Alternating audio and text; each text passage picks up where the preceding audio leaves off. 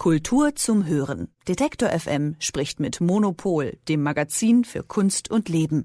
Jede Woche bei Detektor FM. Was geht, man? Die neue Ausgabe von Monopol ist ein Männerheft unter neuen Vorzeichen. Männliche oder sich männlich identifizierende Künstler kommen zu Wort mit ihrer Antwort auf die Frage, was ihr Geschlecht für sie und ihre Kunst bedeutet. Und darüber spreche ich mit Elke Buhr, der Chefredakteurin von Monopol. Hallo. Hallo. Den Anstoß dieser Frage nachzugehen, äh, gibt ein Porträt, das Robert Mapplethorpe 1982 von der Künstlerin Louise Bourgeois gemacht hat.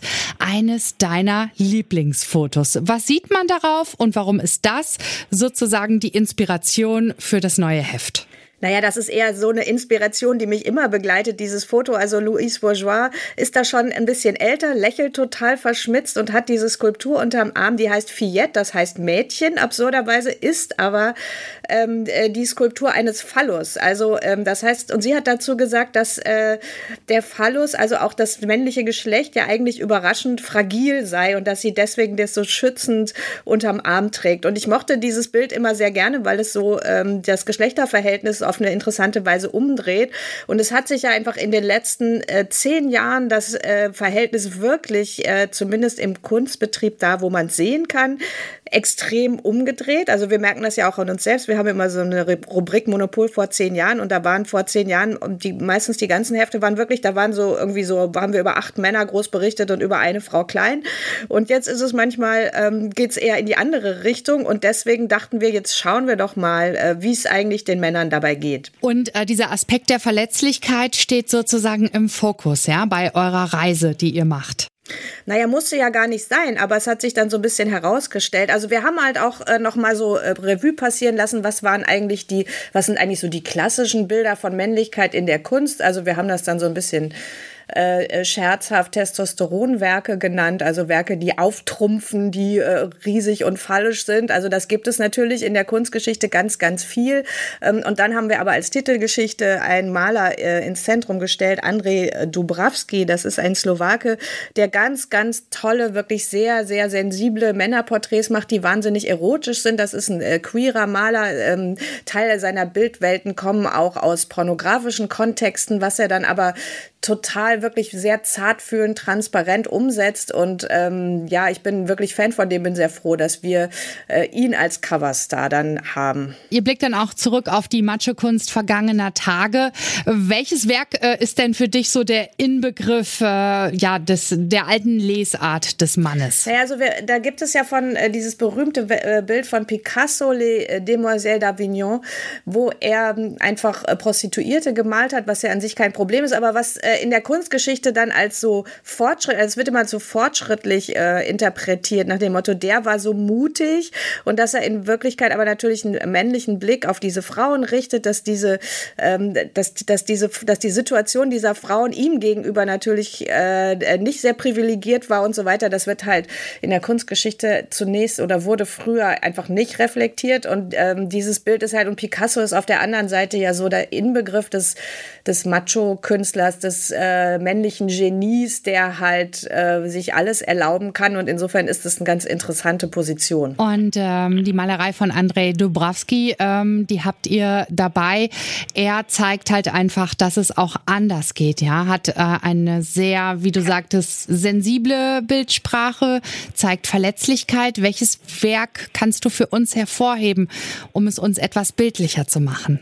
Naja, also äh, unser Cover mag ich halt sehr gerne. Da sieht man, das ist ein Selbst Selbstporträt von einem jungen, ähm, äh, also man sieht ihn als jungen Mann, ähm, er ist nackt und er trägt zwei Katzen ähm, in den Händen und ähm, darum geht es bei ihm auch ganz viel. Es geht also, der, der arbeitet und lebt äh, im, mittlerweile in einem kleinen Ort ähm, in der Slowakei, wo er auch herkommt und äh, engagiert sich da auch sehr für seinen Garten. Also der ist eigentlich so ein queerer Szene-Typ und gärtnert jetzt aber wahnsinnig viel und malt auch ganz viele Insekten und ähm, versucht halt da irgendwie pestizidfrei Dinge Dinge äh, anzubauen und so. Und das ist halt äh, einfach so eine, ähm, äh, so eine Besinnung zur Natur oder auch so, ein, äh, so eine Überwindung der, der Vorstellung, dass der Mensch die Natur beherrscht. Also das äh, ist halt auch ganz wichtig für sein Werk. Also das sind dann auch so Eigenschaften wie, dass Menschen sanft sind, dass Menschen mitfühlend sind, dass Menschen ähm, verletzlich sind. Das gilt nicht nur für Frauen wie bisher in der Geschichte, sondern das darf genauso für Männer gelten. Ne? Und so verändert sich eben auch das Bild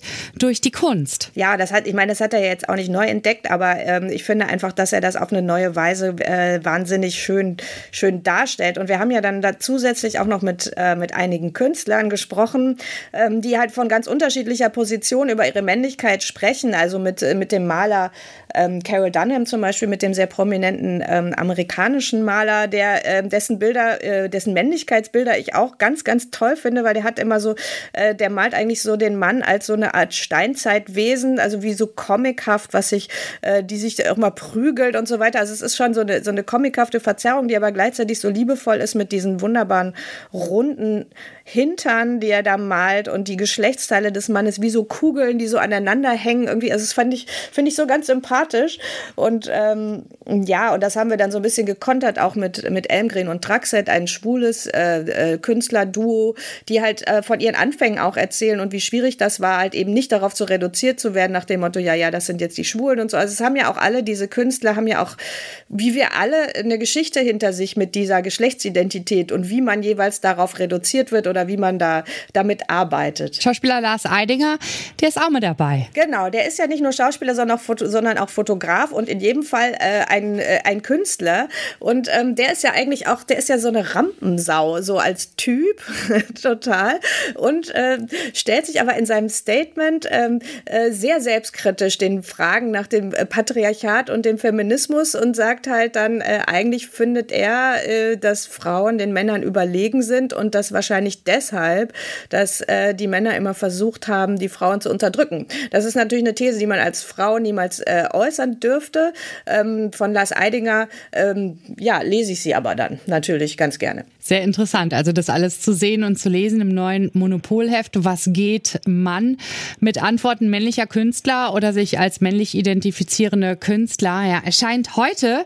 Und hast du noch äh, eine besondere Ausstellung, die wir uns alle ansehen dürfen? Äh, ja, das die hat letzte äh, Woche im Brücke Museum in Berlin ähm, eröffnet und ist äh, ganz, ganz schön. Da äh, hat die ähm, aus äh, Sinti-Familie stammende Künstlerin Margojata Megatasch auf die Brücke-Sammlung reagiert und ähm, das ist eine wunderbare Kombination, kann ich nur empfehlen. Elke Bull, Chefredakteurin von Monopol. Ganz herzlichen Dank für dieses Gespräch an dieser Stelle und wir sprechen uns nächste Woche wieder. Bis dahin. Kultur zum Hören. Detektor FM spricht mit Monopol, dem Magazin für Kunst und Leben. Jede Woche bei Detektor FM.